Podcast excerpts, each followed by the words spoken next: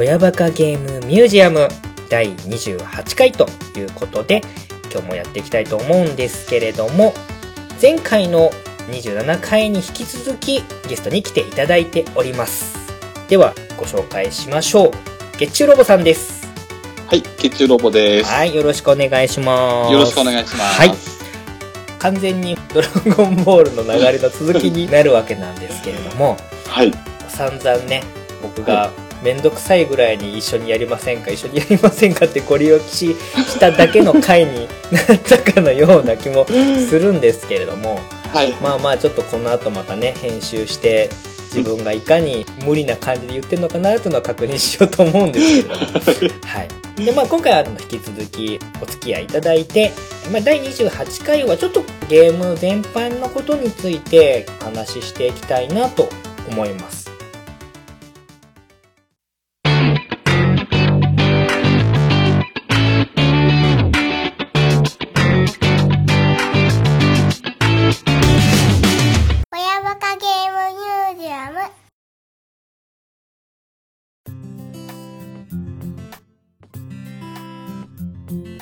最近特にね、新しいゲームハードの話題が出たりとかですね、してて、結構ゲーム系ポッドキャストさんなんかでもその話題ね、やったりとかしてるんですけれども、はい。まあ、ちょっと最初にその辺の話だけ少し聞きたいんですけれども、はい。プレイステーション VR とはい。任天堂スイッチ。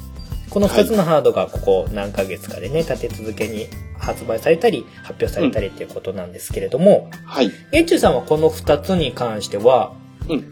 どんな感じですか？すごく欲しいとか、様子見ようかなとか、そんな感じで感想でいいんですけれども、まず、VR の方は、はい。まあ、様子見ようかなって感じですかね。うんうん。もうちょっと欲しいソフト、まあ、揃ってからでもうんうんうん。いいかなって感じはしてます。うんうんうんうんはい。で、任天堂スイッチははい。欲しいですね。その欲しいと思った一番の理由はどこにありますか？私の仕事が、はい。どうしても出張がちょっと多いんですね。でもこの任天堂スイッチはやっぱり出張先でも、まあこの据え置きができるっていう、やっぱり、ここちょっと私的には大きいなと思いまして、そうですね。はい。うん。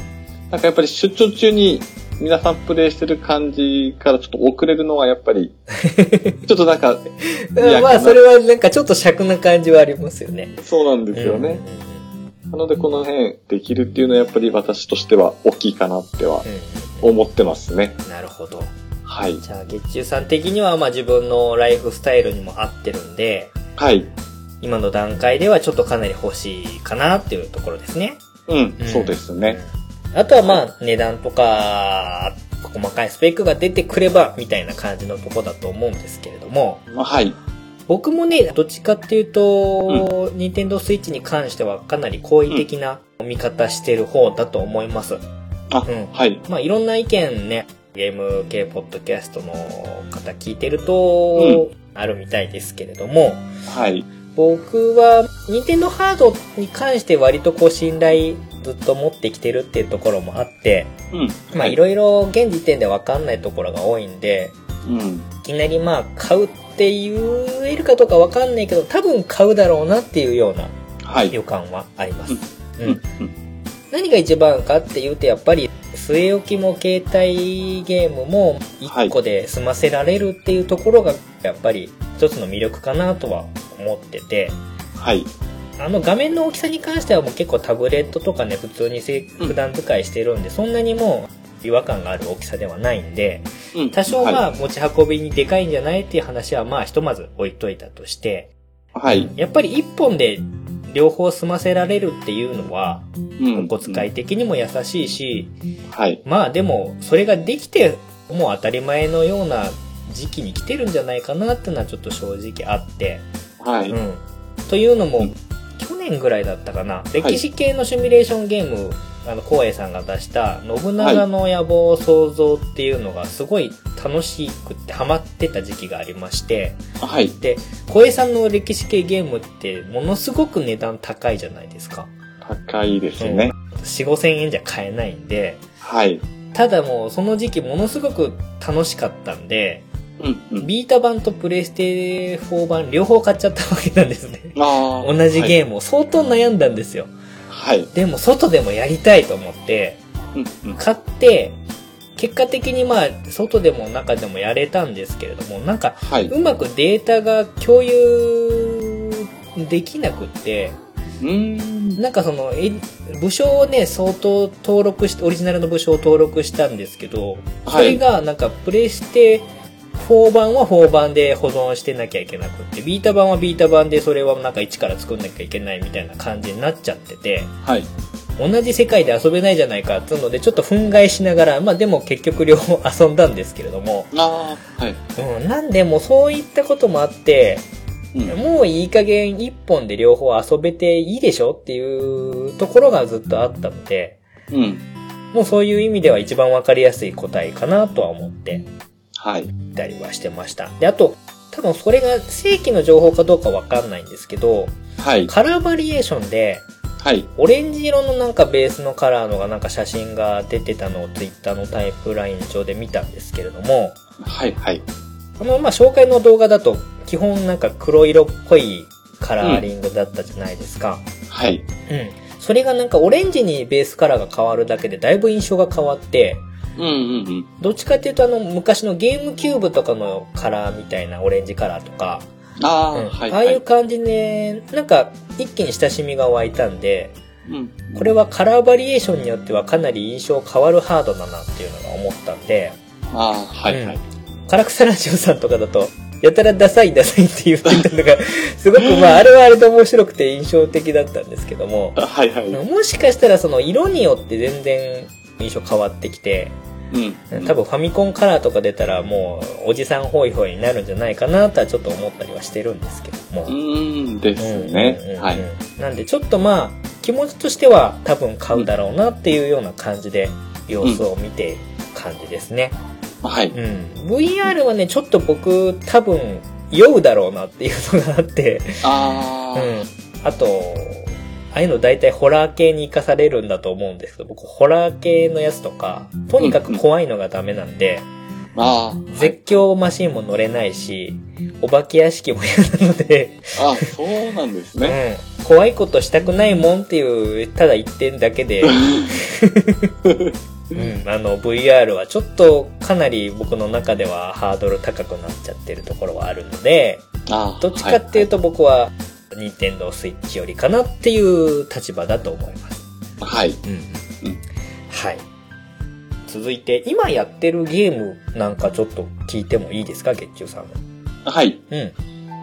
最近、まあ、3DS ばかりになってるんですけど、はいまあ、妖怪ウォッチ3。3。はい。はい。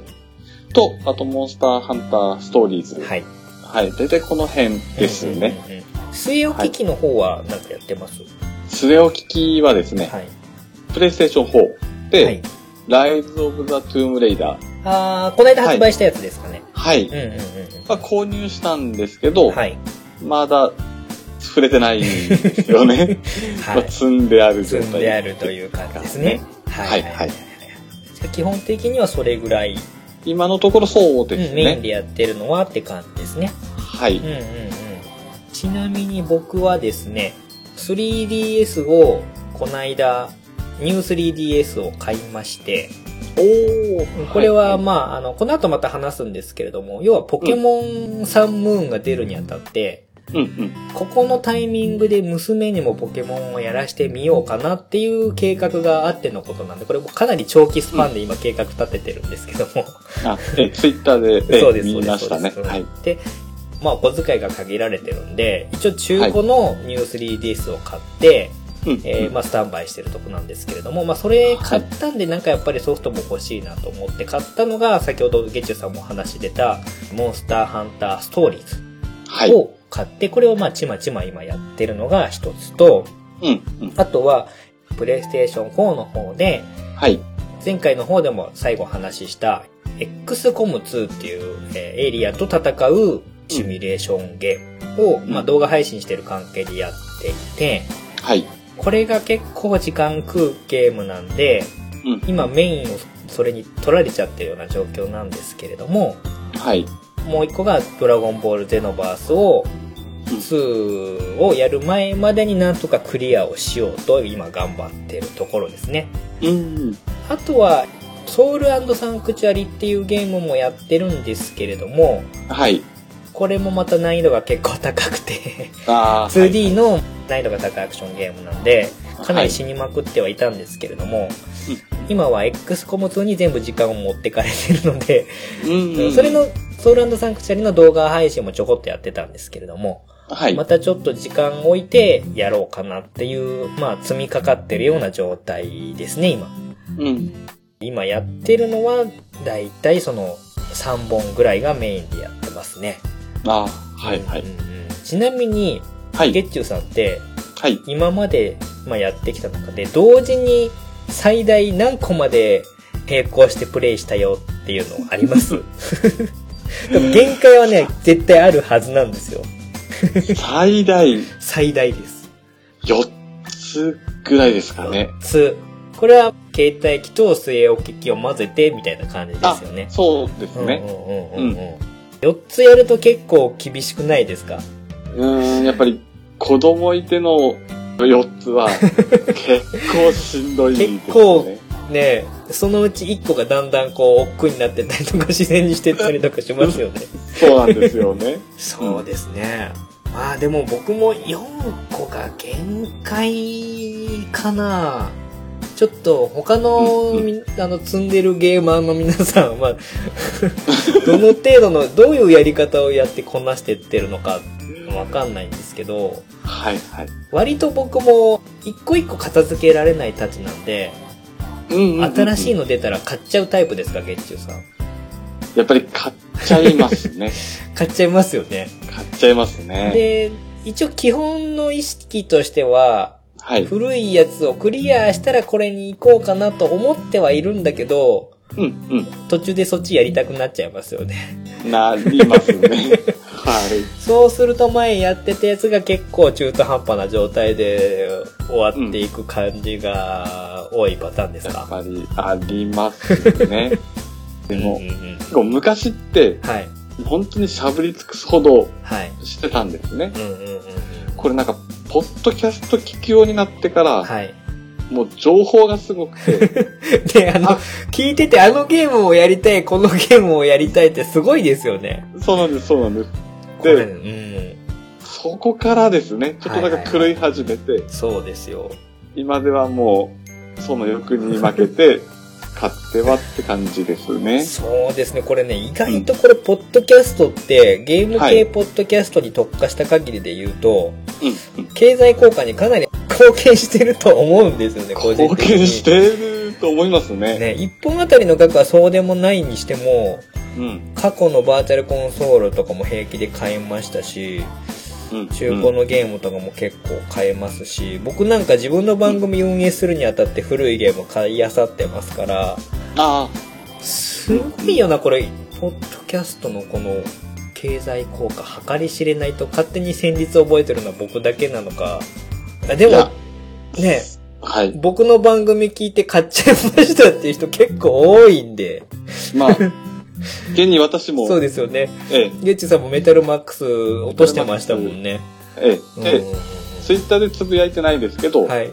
DS のはい。2リローデッド、はい。あれもちょっと手に入れちゃったんですね。ちょっとお安いところ見つけちゃって、はいはいはいはいはいはい。思わず購入して、そうですね。はい、まあ機械見てやろうかなっては思ってるんですけそうど、ですよ。だって、自己紹介の欄に好きなソフトの中にメタルマックスっても入ってましたもんね。もう入ってますね。うわ、これ言われながら影響力がすごかったなと思って。そうですね。そう、あと、日パパ生活さんも結構ね、僕紹介したゲーム買ってるんですよね。あポポロクロエス物語も買っちゃいましたみたいなのを言ってまあ、あ、したし。言ってましたね。はい、はい。うんスマホゲームも一本落としてましたし。これね、ちょっと、部活な発言できないなって最近ちょっと思ってはいるんですけど、嬉しいんだけど、はい、なんか、申し訳ないというか、改めてポッドキャストの恐ろしさを感じている今日この頃ではあるんですけれども、うん結、構報告してくださるので、このゲーム買いましたっていうので、やっぱ紹介がみ、やっぱうまいんですよね、やっぱりどうしても。ああ、まあ、うん。そう言っていただけるとすごい番組しがいはあるんですけれども、はい。うん、まあまあ、まあ、今後ももちろんやっていきますけれども、はいこの辺は覚悟していきたいと思います。ゲーム系ポッドキャスト恐るべしという感じで。はい。はいはいはい。あとはじゃあ、はい唐草ラジオさんとかでもお話しされてるモンスターハンターストーリーズなんですけれども、はい。この辺ちょっとね、メーカーさんの方からもネタバレ禁止っていうことでね、言ってまして、なおかつうん。我々は唐草ラジオさんの視聴もストップしているような現状なんですけれども、止まってますね。は い。聞きたいんだけどちょっと聞かないでほしいっていう捨ててこさんの意向もあったりとかしてね、はい。えー律儀に守っているわけなんですけれども、はいまあ、。そんな状態でこの話振るのもなんなんですけれども、はい。とゲッチュさんこのモンスターハンターストーリーズを買ったきっかけって何かこれっていうのあります、えー、これっていうのは、うん。まあ、特にないって言っちゃうと失礼なあれになっちゃいますけどうんうんうん、ただやっぱもともとモンスターハンターは好きなんですうんね。はい。で、モンハンラジオとか良造の部屋ですかね。はい。やっぱあの辺聞いてるうちに、あれよあれよとテンションが高まってきまして、そうですね。はい。で、発発売日前後になると、はい。みんなあの、買いました写真アップを始めるじゃないですか。そうですね。はい。ね、僕もあれで結構釣られて買っちゃうパターン多いんですけど、僕ももうまんまとゲッチューさんが見てるの知ってて、あれこんなところにモンスターハンターストーリーズがおかしいなっていつものあの、しらばっくれた感じで写真投下したんですけれども。ううんん、そう。で、その辺で僕も、ててこさんが買ってるのを見たりとか、まあ、はいさんが買ってるのを見たりとかして、僕もちょっと買っちゃったんですけれども、あ、はい。うん。僕はどっちかっていうと、モンスターハンターシリーズって、はい。やってはいるんですよ、一通り。はい。ただ、基本こう、一緒にやってくれる人がいないっていう寂しい環境なのと、うんうん。基本、その難しいアクションゲームはそれほど得意じゃないっていうのがあって、あはい。はいプ。レイはするんですけど、いつも本当に序盤越したぐらいのあたりで、はい。えー失速してしまうっていうですね、うん悪い癖がありまして、はい。はい。うんまあでもそれでも買っちゃうってことは、それなりにモンスターハンターシリーズの世界観とかっていうのが好きなんだとは思うんですよね。うん。はい。うんただ、一緒にやってくれる人がいなかったんだもんって、それだけの話しているところもあるんですけれども。はい。はい。で、そこに来て、このモンスターハンターストーリーズってやつが出ますよっていうことで、はい。まずビジュアルがバーンと出て、はい。僕はもうこのビジュアルありきですよね。キャラクターデザインとか、あの、どっちかっていうとこう可愛らしいところと、うん。うん。まあ可愛いかっこいいって言えば一番いいのかな。なんか子供向けだけど子供向けにしすぎない感じって言いますか？ちょうどいい感じのキャラクターデザインとかグラフィックの感じとかっていうのがすごい自分の中で刺さったんで買ってみたっていうところなんですけれども、うん。うん。まあ触り触ってみた感じでどうです？その RPG としてのモンスターハンターっていう形ではあるんですけど、はい。ゲッチュさん的にはこれありですか？プレイしてみて、うん。やっぱり、ありだなっては思いましたうんね。うんうん。うん。これかなりモンスターハンターしてますよね。してますね。ね。なんかあのーフィールドを走ってってこうアイテムを採集する感じとか、うん。うんかなりストレスにならないように意識して作ってるんだろうなっていうのはあるんですけれども、はい。はい。うん。まあ効果音とかもそうだし、要所要所でね、あのちゃんと調合っていうのもあったりとかしますし、はい。なんとも言えないけど、これ確かにモンスターハンターだっていうのがすごく伝わってくる作りになってるんで、はい。そこはなんかもっと違うもんかなって思ってたんですけど、あはい。はい。はい。うん触ってみて思いのほかモンスターハンターだと思ったのが本当に最初の感想ですね。ああ、はい。うんうんうん。だから、なんだろう。いつもモンスターハンターいっぱいやってて、ちょっと飽きてきたけど、うん。気になるなっていう人にはすごいおすすめかもしれないですね。うん。うんうん。一味違う感じだけど、世界観とか、細かいパーツはもうモンスターハンターそのものですよっていうのが胸を張って揺れるので、うん。うん、やったことない人にももちろんおすすめですし、はい、はい。ちょっと飽きかかってる人には一回やってもらいたい感じかなというのは、うん。まあ、そうちょっと触ですねり、まあ、まだ僕もまだ全然途中な感じではあるんですけれども、あ、はい、うんはい。もし迷ってらっしゃる方がいれば、うん。思い切って飛び込んでみるのはいい感じのソフトなんじゃないかなっていうのは、僕もそうだし、ケチュさんもそういう感じではありますそうかね。ですね。うんうんううん。なるほど。はい。はい。まあ、あんまりこれ以上言うと、捨ててこさんに怒られちゃうとまずいので。いやいやいやいでや詳しい話は、唐草ラジオさんの方で、はい。で、お話、ケチュさんはされるのかな？そうですね。でももう、もうやっえちゃってるのか？話としては一回取っちゃってるんで。まえと、ただ、まあ、できればネタバレ会は、あ、うん。まあ、ちょっとお話ししたいですね、みたいな話は一緒にしてはいたので、わかりました。じゃあ、ねあれですね。ゲッチュさん、こそっとコロさんっていう人がいまして、っていうことで、あ、はい。僕も一緒に それとなく参加できないか、なんとなく、あの、伺ってもらっといてもいいですか？ええ、わかりました。せっかくおはい話しするなら僕もね、乗っかりたいなと思いますので。うん、うん。はい。じゃあ、モンスターハンターストーリーズはこの辺にちょっとあえて、とどめておきましょう。はい。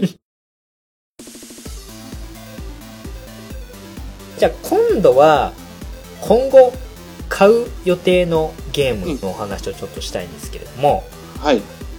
年末商戦なんでこの11月12月あとはまあ年明けてからゲームっていうのが結構うん。時期的にもいっぱい出る時期だと思いますでもプレイステーション4なんかはね CM でも続々出るぞみたいな感じでプッシュしてたりすると思うんですけれども、うんまあ、ゲッチューさんがはい。この後、まあ11月12月1月ぐらいまででちょっはい。とこれ気になってるけどまだ迷ってるんだよなみたいなソフトがあればちょっと聞かせてほしいんですけれどもはい。まず一本は、はい前に迷ってたって話ですけど、はい、まあ、ドラゴンボールゼノバース2ですかね。はい、これ前に迷ってたっていうことはどういうこととして僕は受け取ればいいんですか？これやっぱりドラゴンボール会に参加して、だいぶまあ、上がりましたね。はいはいもうね、はいはい参加してしまった責任というものが発生しますからね まあまああんまりね、ご利用しすると、ちょっと館長、あれはどうなんだっていうね、クレームが来る可能性もあるあので、いえいえいえ。あえてそこはね、ちょっと僕はあふわっとした感じにしときますけれども、あはいまずまずドラゴンボールゼノバース2。はい。ですね。データ版、やっぱ触れて、はい。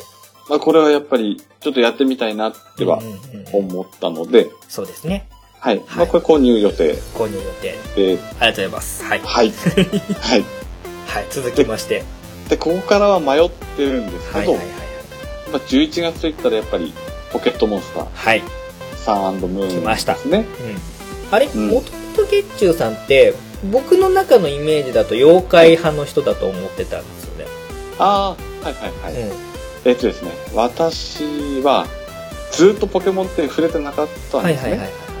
年齢的にちょっとズレがあって、うんで、ブラックホワイト。はいはいはいはい。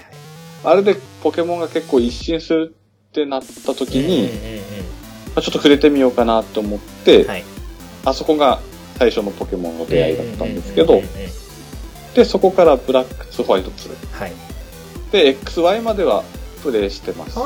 あじゃあ、割と、こう、最近のやつは一通りはやってはいる感じなんですね。そうですね。はあ、はあはい。意外な感じですね。僕もう完全に、あの、妖怪派の人だとばっかり思ってたので、まあ、そうですね。ね、一時期その妖怪とポケモンは相入れないみたいな勝手な固定観念ができてたのあで、うん、どうしても比較されるじゃないですか、あの辺って。ーそうですよね。ううんん、うんうんうん。だから僕の中で勝手に妖怪の人だと思ってました。妖怪の人っていうのも変ですけど。じゃあ、ゲッチューさんもポケモンもじゃあ、やぶさかではない感じだったわけですね。そううんですね。うんうんうんただ、XY あたりまでではい。踏み入れちゃいけない領域に踏み入れまして、それは。あの、育成ですね。ああ、はいはいはい。あのー基本値がどうとか、所属値がどうとか、はい、厳選してとか。あの辺はね、うーん、であそこね。あれ はい。で、あれに踏み込んだおかげで、うん。もうちょっとポケモン離れたいなって思っちゃったんですね。そうなんですよね。もっと気楽に遊ぶのが本来ポケットモンスターな感じはするんですけどね、僕も。うん。うん。まあ、うんプレイスタイルは人それぞれやっぱ変わるんでしょうけど、んんやっぱりプレイしたからにはと思って見たらやっぱりあれが結構苦痛な思い作業がやっぱりですもんね、完全にね、突き詰めると。でもなんか XY あたりはもう楽だっていう人が多いんですけど、うんうんうんやっぱ始めた私にしてはやっぱり結構苦痛で、うん、わかります。はい。なので、そうですね、うんそこからちょっと離れてたんですけど、はいはいはいただやっぱり PV とか最近見ると、やっぱ面白そうですし、そうですね。やっぱり子供にも触れさせたいなってはやっぱりうんうん思うんですね。うん。うん。なのでやっぱこの辺ちょっと迷ってますね。はいまた、ポケモンもうまいんですよね、この情報の出し方が。毎週ちょっと新しいポケモン出したりとかしてくるんで、はい。もうね、引きが強いと言いますか、なんと言いますか。うん。もううちの娘もまんまと今週出てきた新しいポケモンの話を週の頭にするみたいな感じになってるんで。う はい。ですよ、あの辺はね、ポケモンは。うん。じゃあ、ポケモンが迷ってる。はい。はい。次。で、これも迷ってるんですけど、はい。やっぱ11月といったらやっぱりファイナルファンタジー15。はいはいはいはいはい。ですかね。うんうんうん。王道なとこですよね、大きいビッグタイトルとしては。そうですね。うん。ちょっとやっぱり、今までとちょっと違うって言いますか、やっぱりあの、オープンワールドって歌ってるのでうん、、そうですね。発売日にちょっと買うのは。って思っちゃうんですねそうちょっとレ結構ね、はい皆さんのこの率直な意見を聞くと、うん、うん。そんなに発売日に買うっていう感じの人の方が少ないかもしれないですね、意見としては。ああ、はい、ね、はい。様子を見てみてからでも遅くはないかなっていう感じのぐらいのテンションが多いのかなっていう気はしますけど、はい、はい。うんうんうん。まあ、それでもね、ビッグタイトルですからね。そうですね。それがまあ11月。大体そうですね。はいはいはい。はい。12月は何かありますか？12月は全く今のところ 何も情報入れてなかったので、まだそうですね、11月までしか、まだ予定の方は入ってない感じ組んで。ないですからね。あれなんか、大足のトリコってやつ、ようやく発売日決まったのって、あれ12月でしたっけ？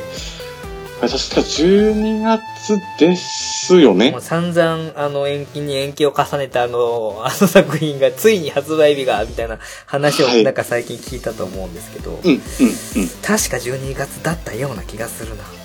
ああ、はいはいはいまあでもじゃあ、はい。ゲッチュさんはとりあえずそんなところかなと。そうですね。うんうんうんうん。ちなみにそれを全部買うと大体いくらくらいになるのかな、えーゼノバースが多分8000円ぐらいだったかな。で、ポケモンが4、5000円ぐらいですよねうん、う。ん。で、ファイナルファンタジーも7、8000円ぐ7、らい。8000円はしますかね。うんうん、まあじゃあ少なく見積もっても2万ぐらいは全部買うとなると飛んでいっちゃうかなみたいな感じですそね。うですね。なるほどなるほど。うん。うん。この、この金額が多いと見るか、安いと見るかは人それぞれですけれども。はい。うん。うん。でじゃあちなみに僕は一応12月まで予定を見ておりまして、おーはい。えっ、とですね、まず先ほども言いました、えードラゴンボール10のバースト2はもう買うと。うん。もうこれはもう紹介した限りには買うと。はい。買って月中さんが来るのを待つと。あと他の人が誰か来る食いつくのを待つという感じのスタイルなんですけれどもで、すね。うんえーと、それがまず一つですね。で、今ですね、合わせてポケモンサンムーンですけど、うちはもう2本買います。これは娘のやつとお父さんのやつとなんで、これね、下手すると娘が食いつかないっていうパターンもあるんですけれども、一応僕はムーンをやる予定にしております。あの、はい娘が3をやりたいっぽいので、うん。僕はムーンをやる予定なんですけれども、はい。で、これはまあ2本なんで、えーまあ1万超える感じですね。うん。はい、もうこれは予約してあります。おーえっ、はい。と、店舗特典の筆箱みたいなのがついてくるので、あ、お店によってお違うん店によって違うので、あ、は、はいい、あのはい。これが2つついてくるんで、この2つを娘に1個ずつあげるために予約しましああ、はい、はいた。。はい。で、うんと続いて、ちょっとこれ今急浮上しているのが、えっ、と、24日だ。RPG スクールフェス。ああ、はい、はい、はい、はい。3DS で出る RPG スクール。うん、うんうん。これはですね、ちょっと、はいえーいろいろツイッター上ではい。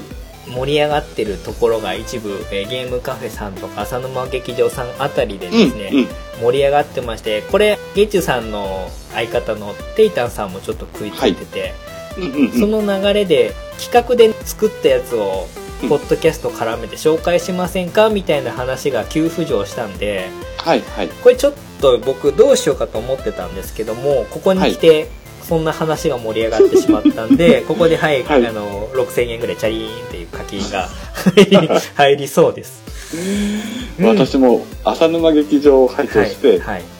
面白そうだなって思って、私が RPG 作るって全く触れたことないんですね。でも、やっぱりそういう話聞いちゃうと、はい、うん。まあ、そこで悪い癖で、あ、あ、やってみたいなっていうのが まああるんですけど。そう、ですね。これはね、うんと僕もこのあの RPG の昔自分が作ろうとしていたソフトの話っていうのをはい。何かでやりたいなっていうのをちょっと思ってたんですよね。うん、ううんん。。それが漫画のハイスコアガールの中で、うんその RPG をある人のために作るっていうくだりが出てて、はい。それを読んだ時に、はい。過去に自分が作ろうとしてた RPG スクールの黒歴史を語ろう会をやろうと思ったんですけど、えータイミングを逃してたら、まあ浅沼劇場の方でうんそんな話が出ちゃったんで、うんうんこれはもうフェスで僕が昔作ろうとしていた幻のタイトル「エッジボン」っていうですね。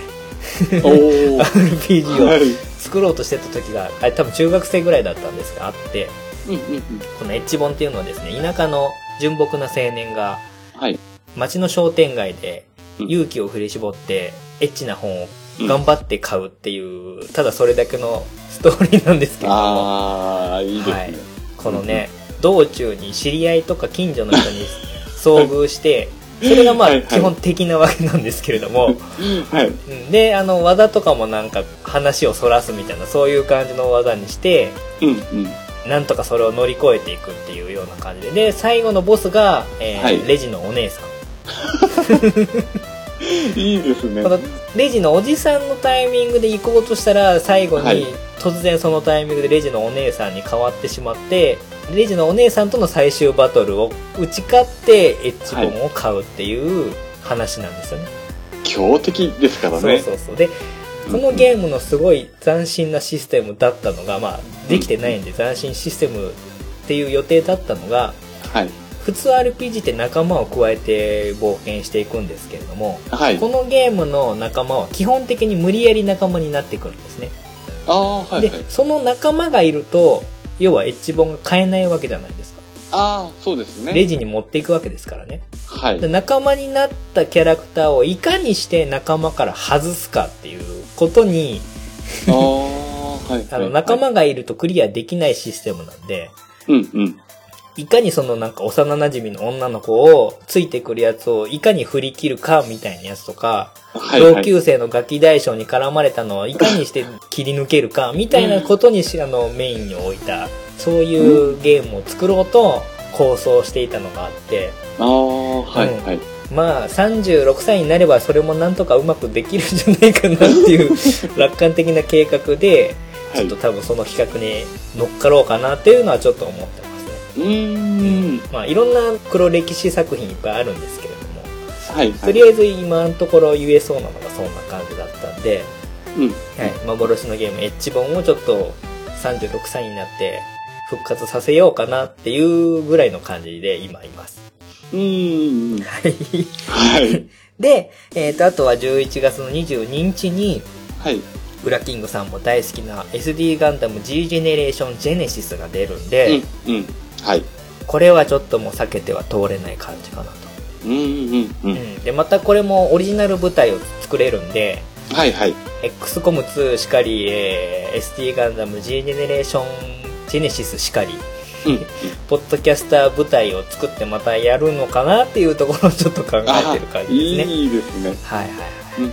そんな感じで思ってるのがえー11月はい。ですね。うんで、12月はなんかあったかなもうだって11月の時点で僕かなりの出費でしたよね、これね。そうですね。もうお小遣い持たない感じなんですよね。うん。どうかな？12月なんか出たかな？さっき言ってた人食いの大足トリコか、トリコ。はいうんはい。12月の6日になってますねうんあうんうん12月の6日は多分僕これはちょっと買わないかなどうしようかなあ。うーん。12月はね三国志13 with パワーアップキットが22日に出るんですけどはい。無印版が結構がっかりな感じだったんで、気にはなってますけど、多分これはスルーするんじゃないかなと。値段も多分高いと思うんで、はい買わないと思うんですけれども、12月に何か僕予定してたのがあったと思うんですけど、もうねそれすら思い出せない感じの、えー もう記憶障害が 出てるんですけど、気になってるのは、12月8日、国尾くん熱血コンプリートファミコン編。うんうんうんうん。え これちょっと気になってます。はいはい。はいはい。まあでもファミコン版のやつのまあ、要は詰め合わせみたいな感じなんで、まあそこは焦らなくてもいいかなっていう感じではあるんですけれども、はい。あとは、もう発売してるやつで、ペルソナ5もちょっと買おう買おうと思って買えてないやつなんですよね。うんうんううんん。私もテイタンファンから詰められてるので、やっぱいつかプレッシャーになね、ったら。これじゃあちょっとタイミング合わせてやりましょうか。あの、落ち着いた時にね。はい。やっぱり一緒にやっている人がいるのといないのとではだいぶ違うんで。あ、それはありますね。うんうん。意外と12月は大丈夫なのかな意外と11月がこうギュッと圧縮されてるような感じなんで、ちょっときついなと思ってたのかな。ああ。そうですね、はい意外と僕も11月に詰まってる感じですね。うん。まあでもどれも結構時間食いそうなやつではあるので、はい。全部買うと多分年明けてもずっとやってる感じにはなると思うんですけれどもあああ、はいはいはい。れはゲッチュさん買わないですか？あの妖怪の完全版みたいなの出るじゃないですか、あれ12月でしたね。12月ですよもうねすきね出すの早いんですよねあの妖怪は そうですね。もうねあれ明らかにちょっと売り方失敗してるような気がするんですけどうんうん。でなんか、メダルとかつけたりするじゃないですか、そうですね。うん、でもうちょっとね間開けりゃいいと思うんですけどねただ、12月に映画があるんですね。うんうんうんうん毎年。うん多分それに合わせて追加エピソードを多分 つけてくるので、やっうんぱりどうしてもその時期になっちゃうのかなっては思うんですけど、2の時のレビュー欄みたいなの結構荒れてましたよ荒れてますよね。ででコインが抜き取られた中古がかなり市場に出回ってましたけどはいはいはい。基本だってストーリーほぼ同じみたいな感じでしたもんね、そうですね。うん、あれだけ買う人ならまだいいと思うんですけど、はい。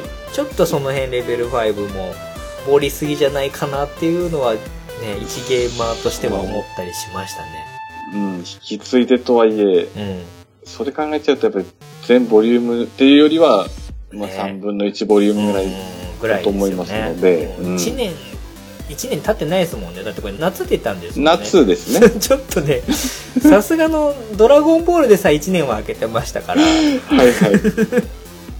それやると妖怪ウォッチの賞味期限が早まっちゃうのになっていう気はしますね。ちょっとね、そうですうんうんうんね。